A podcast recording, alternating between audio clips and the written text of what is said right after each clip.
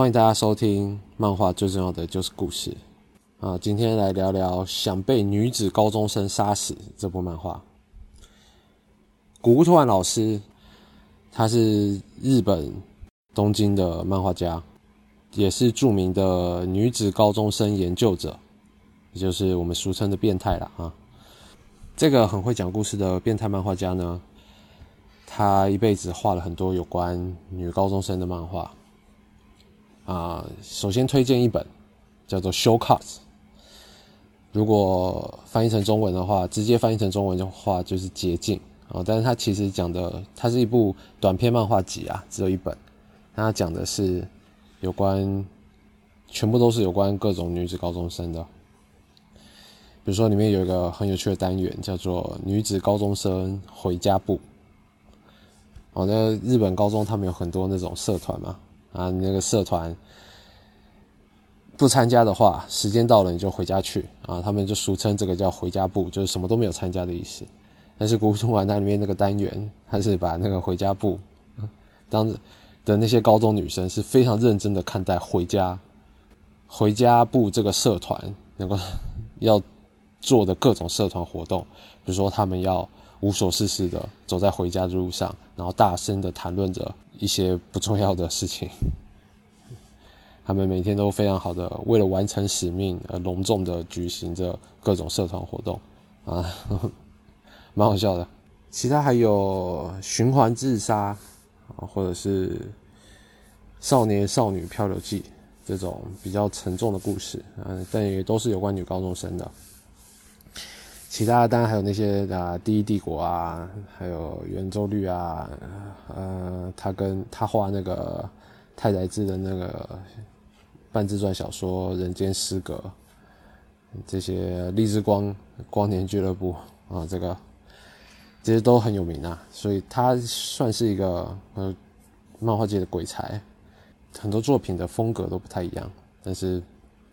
都很好看，其中有关女子高中生最棒的就是我今天我们要聊的这个女子想被女子高中生杀死。哦，光看这个漫画名字就很猎奇啊，嗯，作者他自己也知道很猎奇的，所以他在画的时候接受他的那个漫画杂志的访问，他就 他就很怕这篇要是变成他的代代表作，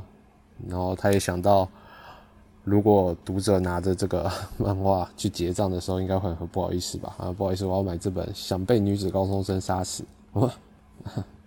你 你才小学啊，不要啊！啊，当然这部漫画是十八禁的啊，因为他要讨论的话题实在是，诶，太成人了，太成人了啊！当然啦，漫画最重要的就是故事嘛。这篇《想被女子高中生杀死》这套漫画只有两集。总共只有十四话，两集，啊，其中我记得我看到我一个一口气把它看完的，因为毕竟只有两本嘛，两本一下就翻完了。但是我看的时候是哇，就是有一种看完一场电影，而且是那种很好看的那种剧情很棒的那种电影啊。但古屋突然老师他自己他被杂志访问的时候呢，他说他想要描写的是。一部悬疑心理、悬疑心理学的电视剧的那种感觉，啊，但对我来说，就是更像是看完一场电影了，很棒很棒啊！所以今天来聊聊这部漫画啊。先讲它的故事好了，它的故事第一话啊，是讲的是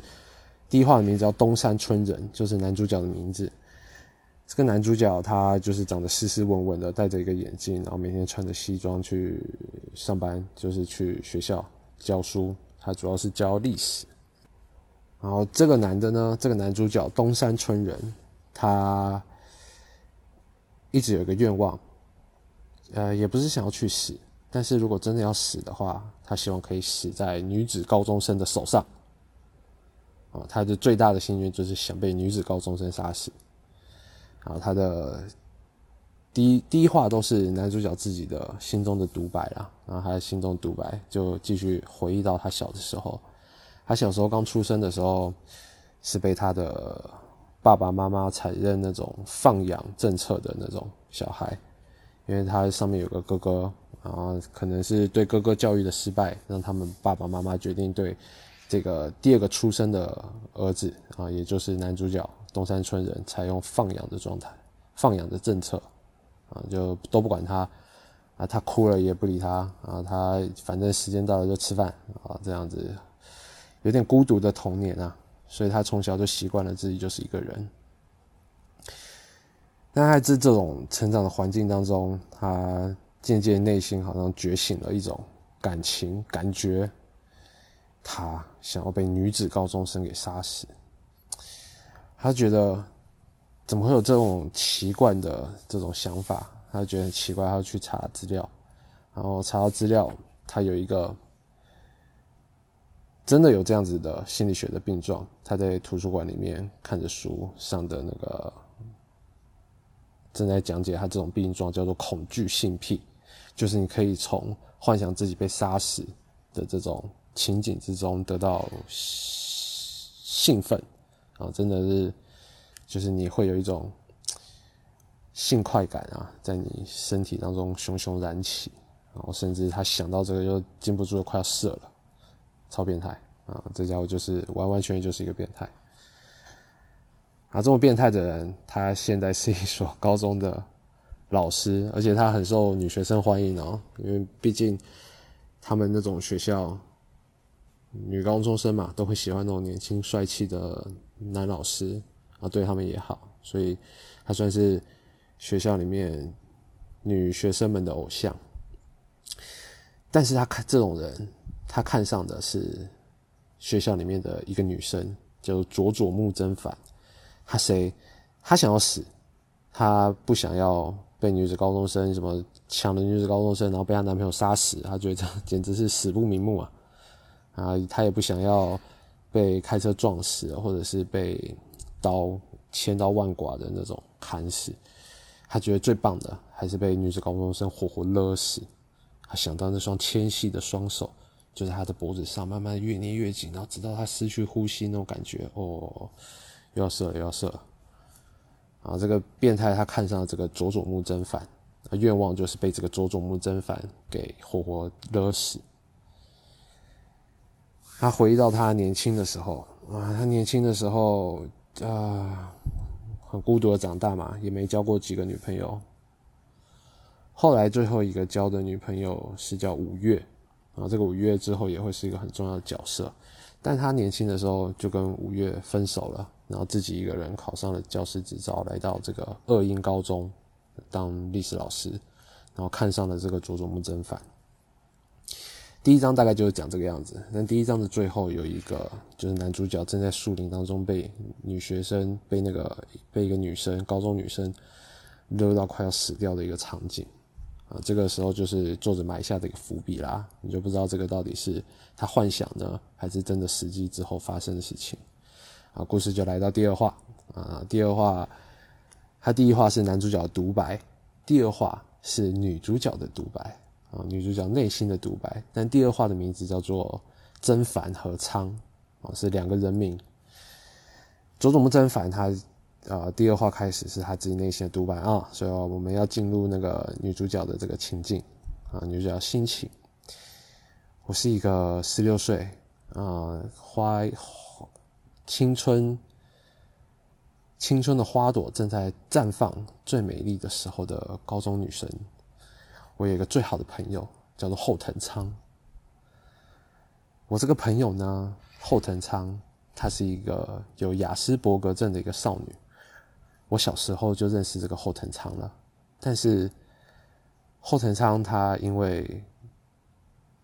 很特别，因为他自闭症的那种感觉，有点不不不知道该怎么跟别人交流，他看不懂别人的表情，他也不知道该选择用怎么样正确的表情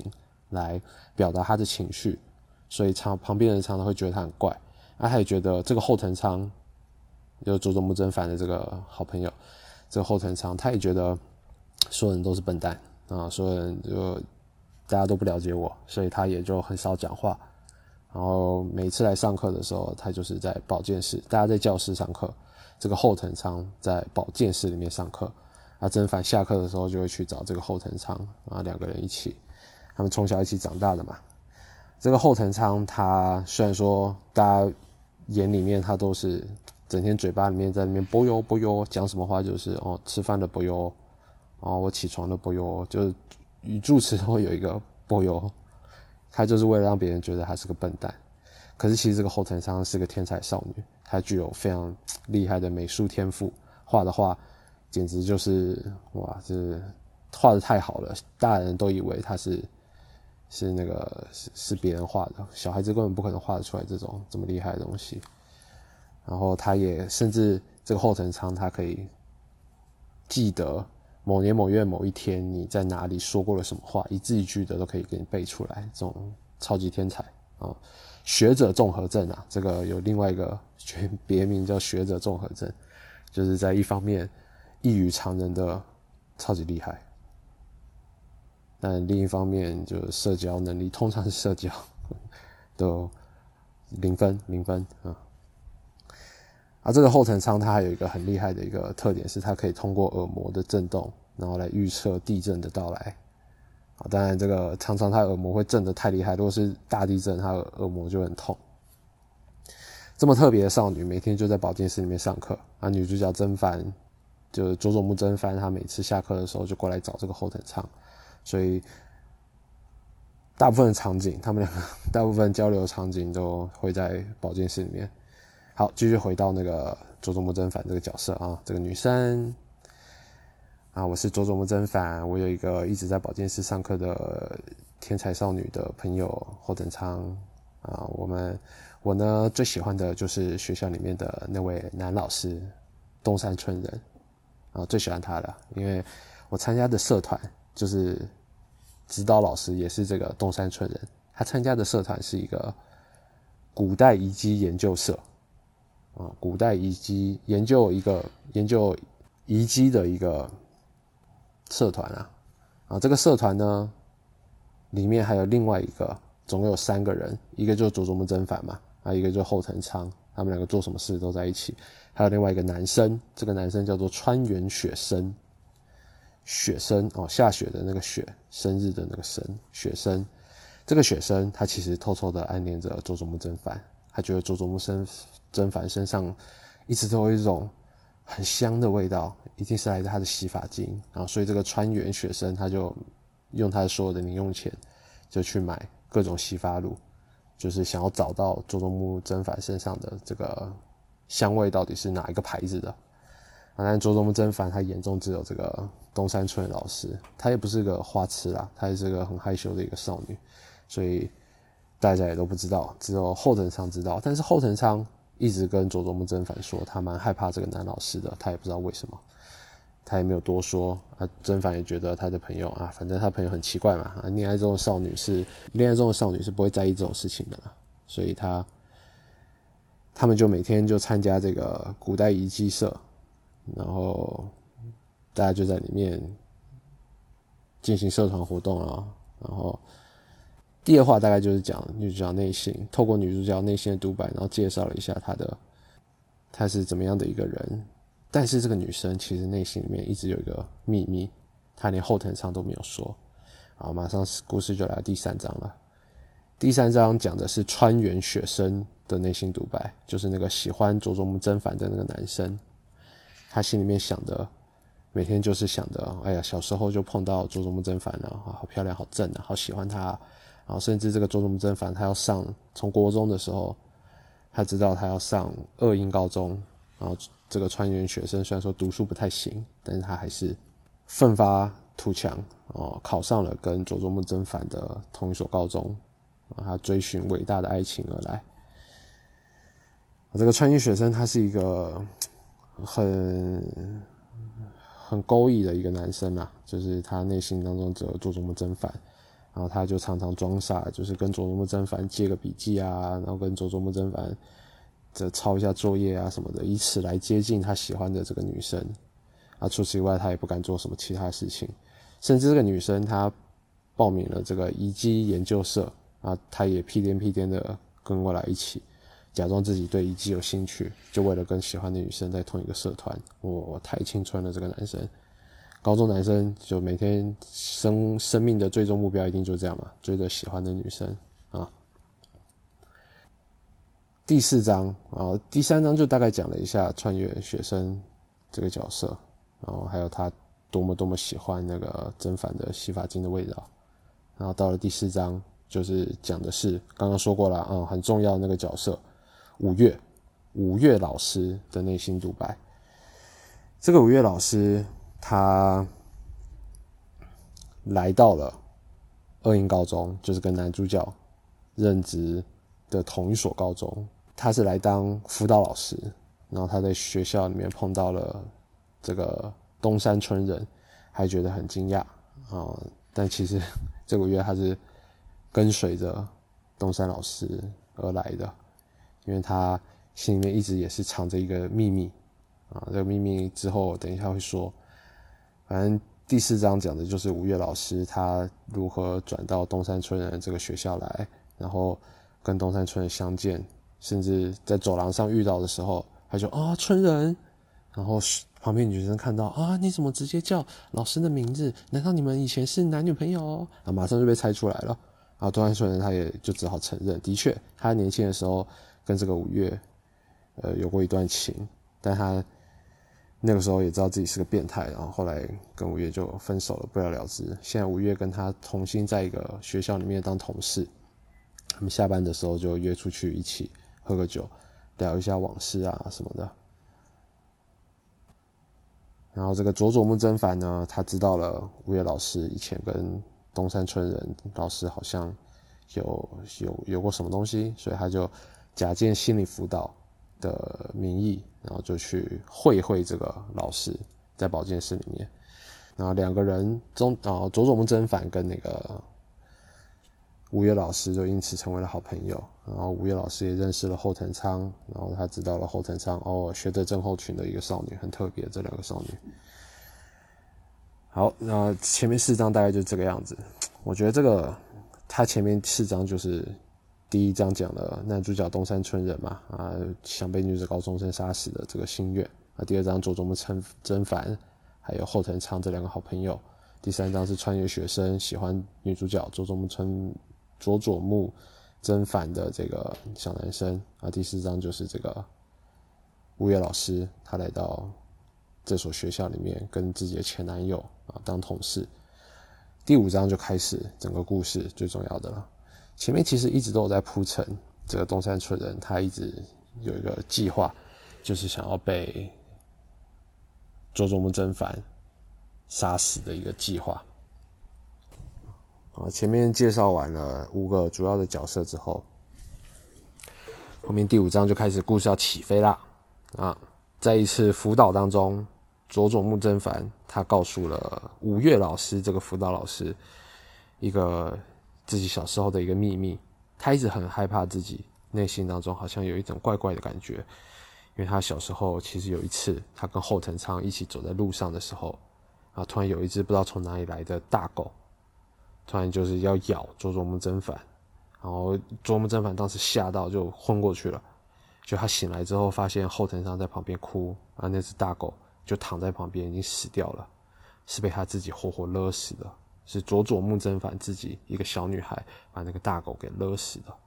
啊，问后藤昌，他也就只会哭，也不知道说什么，所以他就一直很害怕自己，就是每次昏倒过去的时候，再醒来的时候，都会有一种，都会有奇怪的事情发生，啊，他就把这个秘密告诉了吴越老师，啊，吴越老师他作为辅导老师，也只是说，嗯，我觉得你是应该是人类受到惊吓的时候。会因为自我保护，然后切断当时的记忆，所以你那时候也只是个小孩子啊，你也不要想太多，就安慰安慰他。那两个人就走出保健室，就看到后藤昌趴在地上，耳朵很痛的样子。然后佐佐木正反一看就知道啊，什么？难道是有地震要来了吗？结果没想到马上就真的来了一个超级大地震，然后震的所有的东西都被倒下来了。然后佐佐木正反就很很害怕，捂着耳朵，然后又昏过去了。就这个时候突然。佐佐木真帆又醒过来，但是脸已经完全变了另外一个人。然后吴越老师看到就觉得很奇怪，这个人很明显，虽然说还是佐佐木真帆，但是讲话的口气，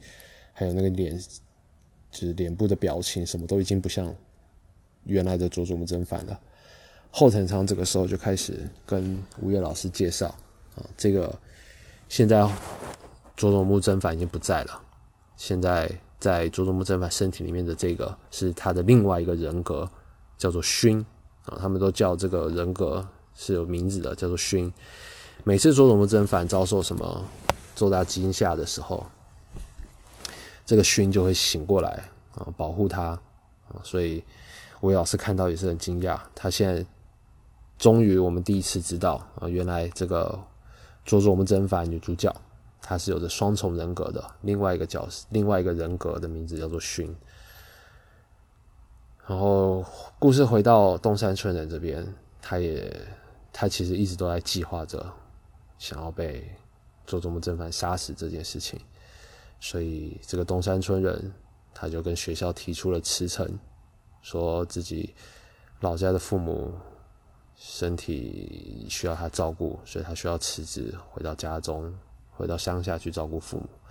啊，学校觉得很惊讶，我们教的好好的，教了三年了，怎么突然说走就走？但东山村人他其实离开，这些都在他计划之中。他递上辞职之后，说全校师生很快的就知道了，这个我们的男偶像要离开学校了。啊，吴业老师也过来找他说：“他你怎么我刚来这间学校就要走了？”他说：“不是因为你，是因为他有事情要去做。”啊，吴越老师这都觉得很奇怪。他们以前交往的时候，他也知道他。这个东山村人，他跟他父母的感情是很薄弱的，因为他父母从小采用放养状政策嘛，他们也都不怎么跟家里联络，怎么突然说要回去照顾父母呢？然后东山村人想拗不过，又想掰了另外一个理由，说他其实是想要去旅游寻找自己，哦，也算是混过去了。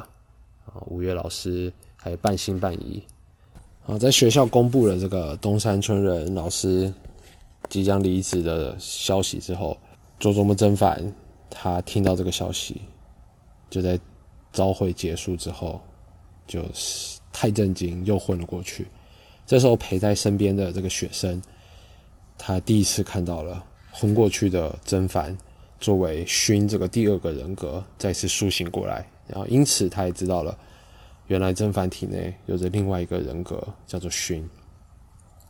而这个学生就很难过啊，他就去找吴越老师。求助，然后要问看他该怎么办啊？太他喜欢的女生竟然这个样子，他有什么办法可以帮这个女生呢？啊，吴越老师这个时候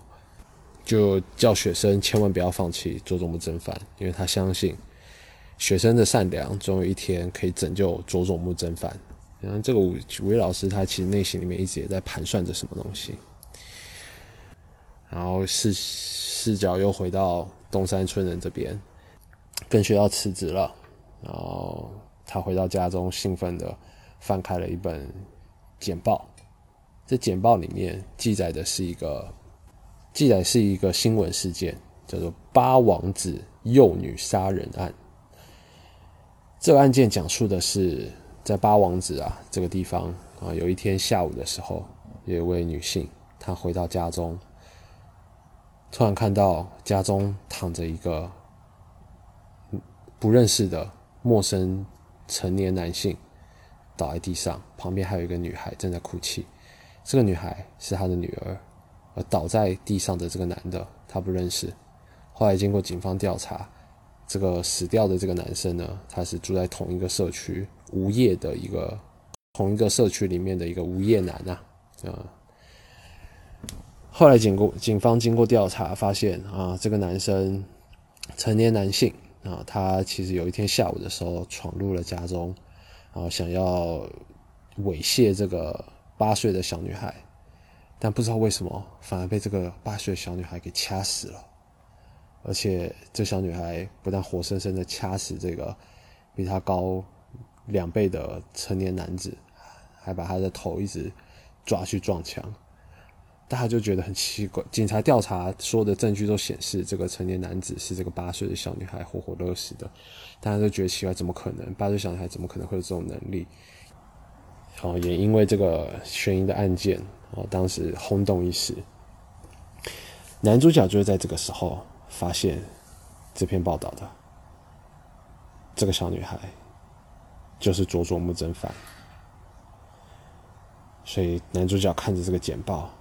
看着这个八王子幼女杀人事件的这个简报，就在那边很兴奋的一直呼喊着一个名字：凯撒琳，凯撒琳，凯撒琳。我就不知道为什么突然喊了一个从来没听过的名字——凯撒琳。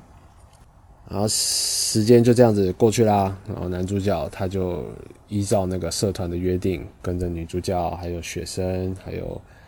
那个后藤上三个人一起去做了最后的一次遗迹探索，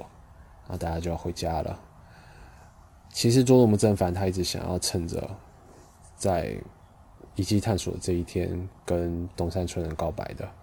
但一天过去了，探索结束了，东山老师都已经回家了，他还是没有告到白，他就觉得很懊悔，很就在家里面偷躲着偷偷的哭。就在这个时候，他突然接到了一通电话，是东山村人打来的。东山村人在电话里面跟佐佐木真帆说：“虽然说我们的遗迹探险已经结束了，但其实他还有一个遗迹一直想要去调查看看，还希望佐佐木真帆可以作为他的助手，一起去调查这个遗迹。但这个遗迹是在一个私人土地里面，所以。”只要他们两个人去就好了，也请佐佐木正反不要告诉其他人。但其实这个东山村人就是想要用这招，把佐佐木正反引到森林里面去实行他的计划。啊，佐佐木正反他当然他原本在家里面哭着，哎呀，我想要跟老师告白，结果没有告白到。这个时候突然接到老师的电话，说还有一次机会，他觉得这一定是上天给他的最后一次机会，所以他准备好要把在那一天把这个。把他的心意好好的告诉他喜欢的这个东山村老师，啊，时间就到了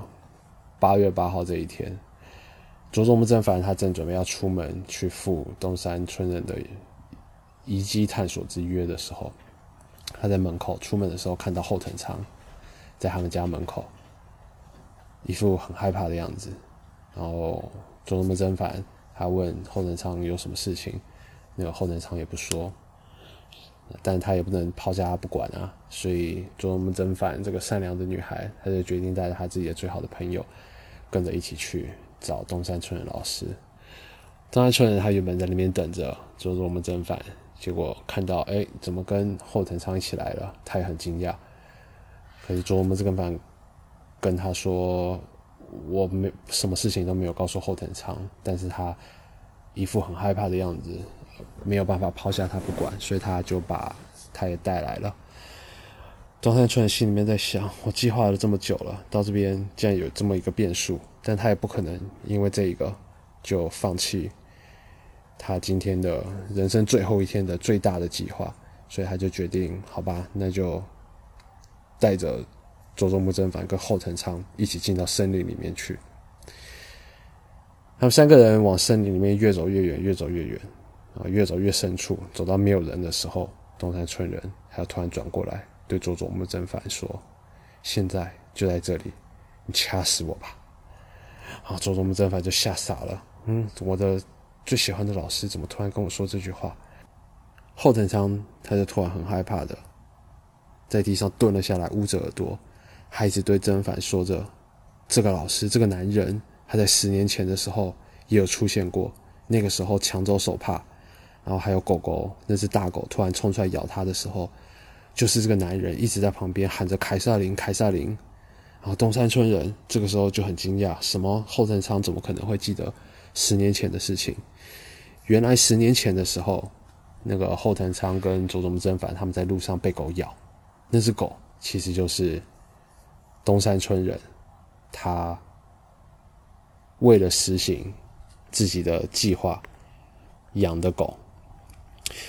事情是这个样子的啦。东山村人他年轻的时候，他也想要当一个心理学家，了解自己为什么这么变态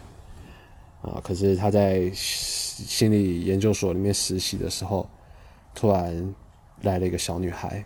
这个小女孩就是八王子幼女杀人事件里面的那个小女孩。大家都不知道为什么这个小女孩会有这么大的力量，可以杀死一个成年男人。然后经过研究所他们的剪断，发现了这个真凡他其实小的时候因为受过家暴的因关系，所以他小的时候就觉醒了一个人格。这个人格，呃，就是熏这个人格啊。每次只要甄嬛碰到什么家暴的事情的时候，这个勋就会苏醒过来，取代他的人格，保护佐佐木甄嬛免于家暴。但是他们也问过，那个时候同样也是八岁的这个勋，就他们，但是勋他也说杀死那个男的不是他，是甄嬛里面其实还有第三个人格叫做凯瑟琳。可是这个凯瑟琳究竟是怎么来的呢？大家都不知道，就觉得很奇怪，怎么会突然又冒出了第三个人格凯瑟琳？哦，所以后来这件事情也就不了了之。但是男主角就对这件事情产生了浓厚的兴趣，他决定来试验一下，他就去调查到底八王子幼女杀人事件的当下发生了什么事情。听说少女这个八岁的这个八王子幼女杀人事件发生的时候，少女正在家里面看着电视，所以男主角就去查那个时候电视上面正在播什么。啊，那个时候电视上面正在播一部电影。啊，电视里面的角色正在一直喊着凯瑟琳，凯瑟琳的这个名字，所以也就是说，这个少女正在被同一个社区的无业游民准备要被性侵啊的那个时候，电视里面正在呼喊着凯瑟琳，凯瑟琳，因此把甄嬛里面的第三个人格凯瑟琳给叫了出来，而这个凯瑟琳她是具有非常大的背力的，所以他就活活把这个。成年男子给掐死了，啊！东山村人，年轻的东山村人，这个时候看到这件，发现了这件事情，他就觉得啊，有戏。这个少女长大之后变成高中女生的时候，说不定真的可以满足他想要被女子高中生杀死的这个心愿。所以他就辞去了研究所的工作，那个时候研究所的实习工作，然后养了一只狗。他就训练那只狗，就是去咬特定的，就去咬他指定的对象，然后甚至他到趁着那个小甄反跟后藤昌他们在公园玩的时候，抢走了甄嬛的手帕，然后没有让甄嬛看到他的脸，然后把这个手帕给那个狗闻。他就训练这只狗去咬甄凡，然后自己躲在草丛里面，一直大喊着“凯瑟琳，凯瑟琳，凯瑟琳，凯瑟琳，凯瑟琳”，直到把那个甄凡吓到的甄凡的内心的凯瑟琳这个人格给呼喊出来，然后看着凯瑟琳把那只狗活活掐死，他就知道啊，有戏有戏。只要他有办法成功呼唤出凯瑟琳这个人格，他就可以被掐死了。就没想到这些事情，后藤昌都记得。这也是为什么后藤昌他从一开始就这么害怕东山村人，因为他都记得当时躲在草丛里面放狗来咬他们，然后大喊凯瑟琳的那个，然后甚至抢走他们手帕的那个诡异的那个男人，就是当年的东山村人。但事情到这边，我只也发现太晚了，已经被带到森林里面来了。所以东山村人就一直对着甄嬛喊着“凯瑟琳，凯瑟琳”，一直想要呼唤出甄嬛她内心里面第三个人格凯瑟琳来把自己掐死。就在这个时候，想不到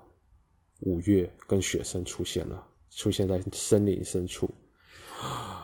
东山村人看到，呃，怎么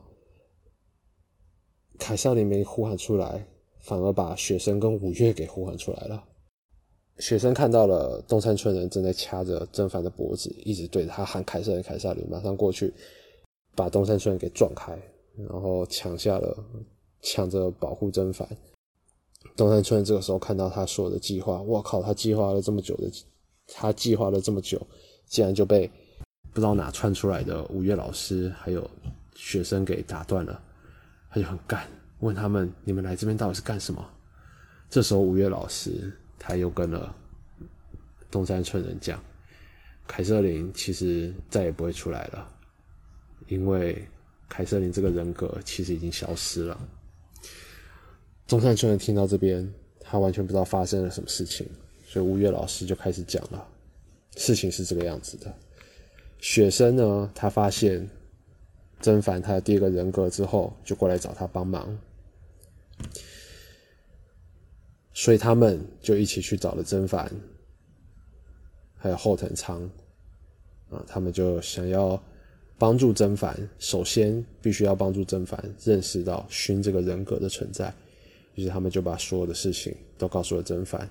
曾凡他也不相信，因为他从头到尾都不知道自己内心里面还住着另外一个人格。后来，曾凡回到家中之后，他开始想回顾他小时候，不管是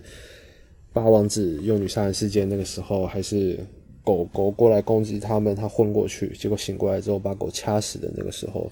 他就越他就越来越觉得，哦，可能他。身体里面真的住着另外一个人，甚至他可以慢慢的跟另外一个人格开始沟通。就一个人坐在那边，突然一下子是真烦啊！你是谁？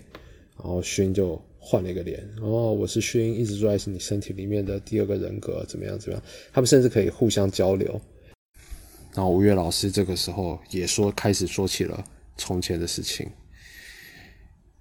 他之前跟东山村人交往的时候。其实他就已经发现了东山村人很奇怪，因为那个时候东山村人他不但辞掉了研究所的实习的工作，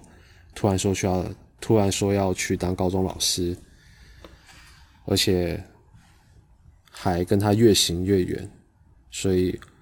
那个时候年轻的五月，他以为东山村人是劈腿了，所以就跑去翻他的手机，啊，没有手机，跑去翻他的各种东西。结果没想到，在他的电脑里面发现了东山村人写的一篇小说。这篇小说就是东山村人他根据自己的计划写成的，想被女子高中生杀死。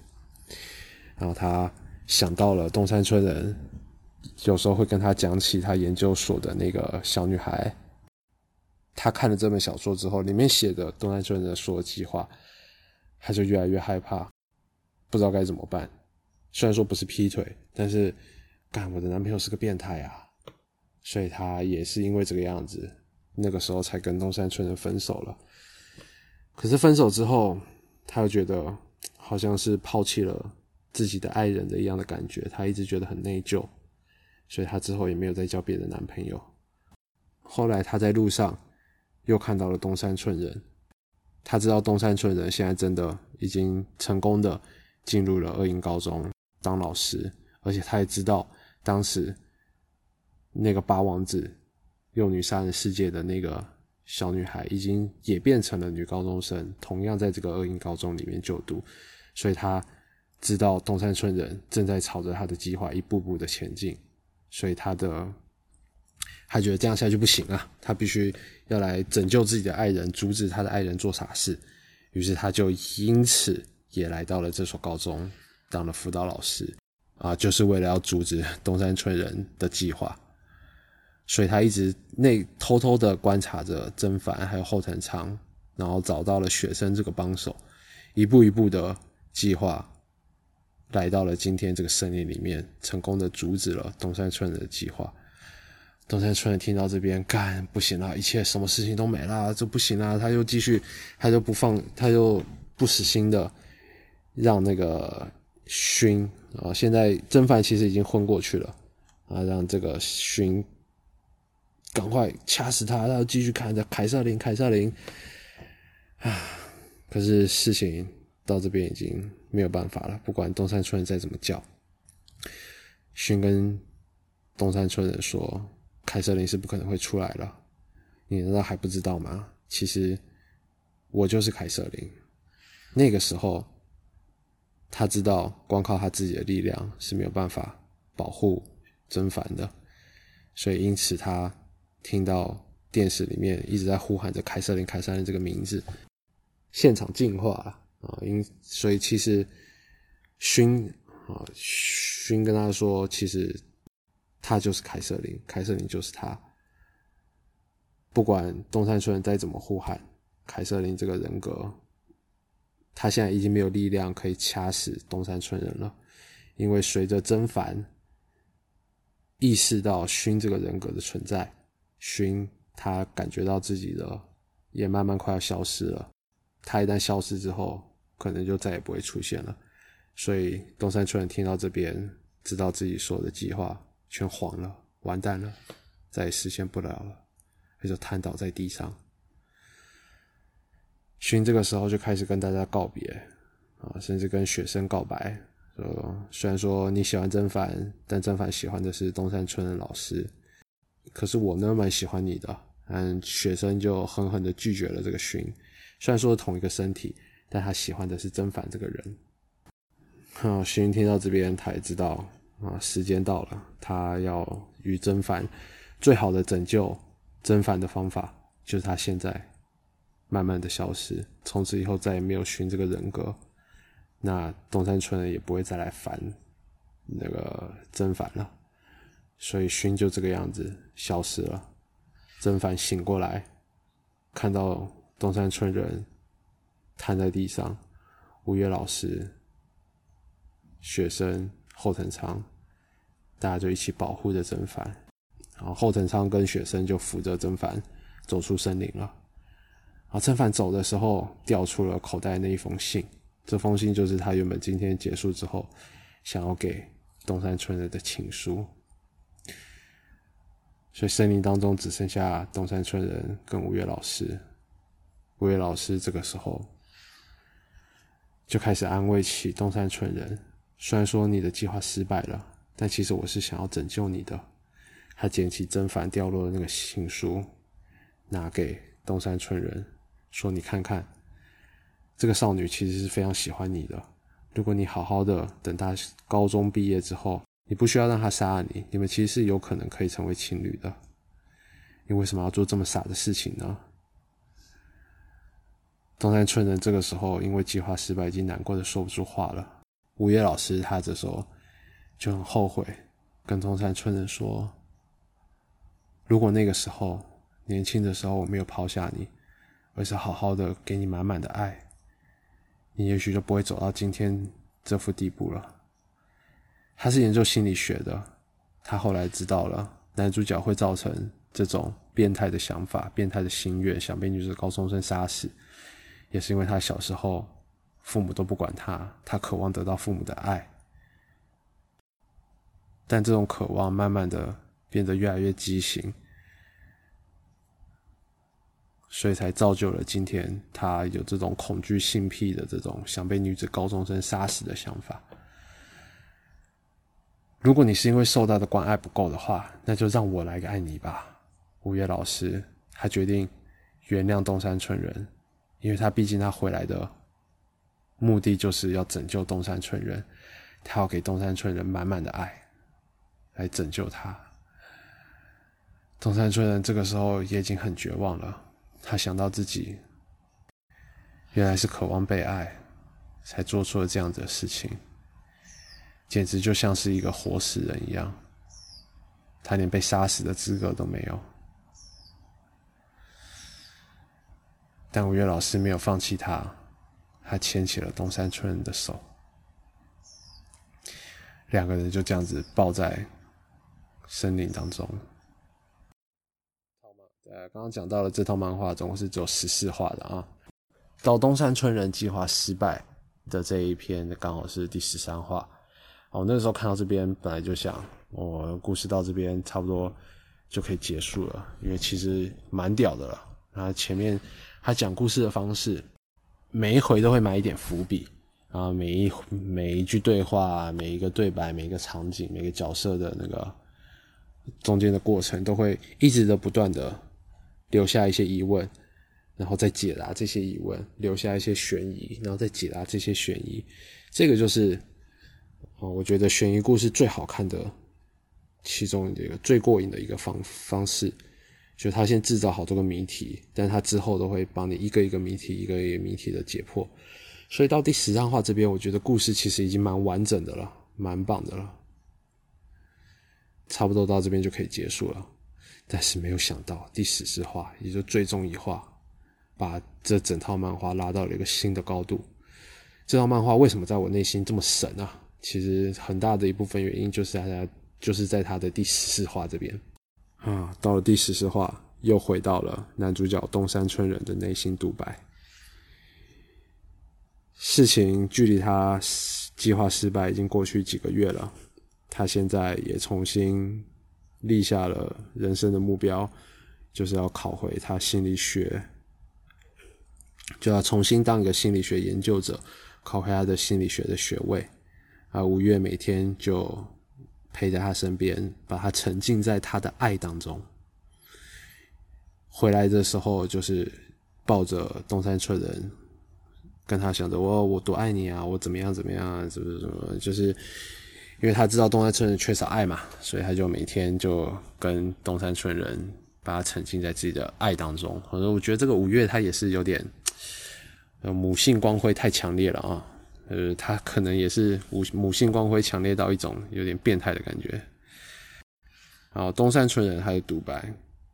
虽然说他的计划已经失败了几个月了。现在他跟五月小两口的生活也过得非常的好，还有继续钻研自己心理学的研究，想要拿回心理学的这个学位。但其实呢，五月不知道的是，他除了研究心理学之外，他其实并没有放弃，他还在研究着另外一个心理学的大招，就是催眠术。没错。虽然大家的生活都已经进入正轨了，好，感觉上好像是什么事情都没有了，但其实这个东山村人他并没有放弃，他最终的愿望还是想要被女子高中生杀死。哦，故事的最后一格就停留在这几个大字：想被女子高中生杀死。东山村人其实没有放弃，他这么缜密的一个人，计划失败了一次，怎么能够阻止他毕生的心愿呢？他还是想要被女子高中生杀死，但这一回，他想要靠的是催眠术。啊，故事讲到这边就结束了。啊，这个老实说，我在这边讲这些故事啊，说真的，把该爆的雷都已经曝光了，但是我还是希望各位。好好的去看一下，不会耽误你太久时间的这套漫画，嗯，就只有十四话而已嘛。但是整个故事，不管是作者说故事的方式，还是他的画工哦，古屋突然的画工一直都是很有自己的特色的。就是你们看第他的第一帝国，或者是荔枝光年俱乐部就知道啊，他要变态的时候是可以很变态的。好，他其他，而他古屋突然老师他本来就是呃学美术出身的。他以前年轻的时候是美术老师嘛，他小时候就很喜欢漫画，然后后来大学的时候跑去跳那种那种黑暗舞蹈，就是用那种现代舞的舞蹈动作来表达自己内心的黑暗面、内心的愤怒、内心的那种那种就就是那种艺术艺术的现代舞了，然后后来还演了。一些话剧啊，一些什么的，但后来当了美术老师，可是他最后还是想起了自己啊，小时候是很喜欢画漫画的，所以他又开始画起了漫画。哦，这个不会是天才，非常有余裕啊，想要做什么就做什么。啊，他回来画漫画之后，就马上就哦，他的出道，他的出道作是，他出道作也是。很酷哦，叫《帕里帕里》，我记得我有点忘了他那那套漫画，但是他的出道作，大家上维基百科是可以自己找得到的哈。他的出道作也是风格非常特殊的那种，有点类似通信粉开关那种脑洞大开啊。古屋突然最常得到的评语就是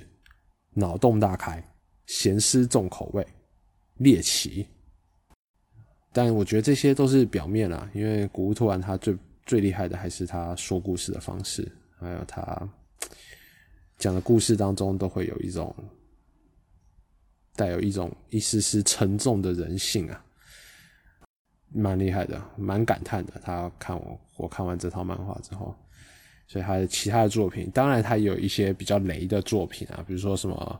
啊，比如说他的那个幻象毕卡索，就真的啊，看不太下去，搞笑漫画，嗯。但他其他的作品都真的还都还是很棒的，所以才会一直称呼他古突然老师啊。嗯，好，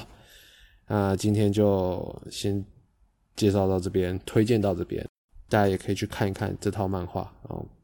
想被女子高中生杀死，很棒的，啊，故事一流，画的也不错，然后顺便了解一下古屋突然这个人，啊，我觉得看漫画就是这个样子，我看到一部很棒的作品的时候，就会去关心一下作者是谁，然后看一下他历年的作品，我常常就是在这种搜索的路途上面，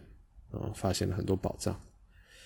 好，那今天就是这样子，谢谢大家的收听，我是厚弟那大家我们下次见，拜拜。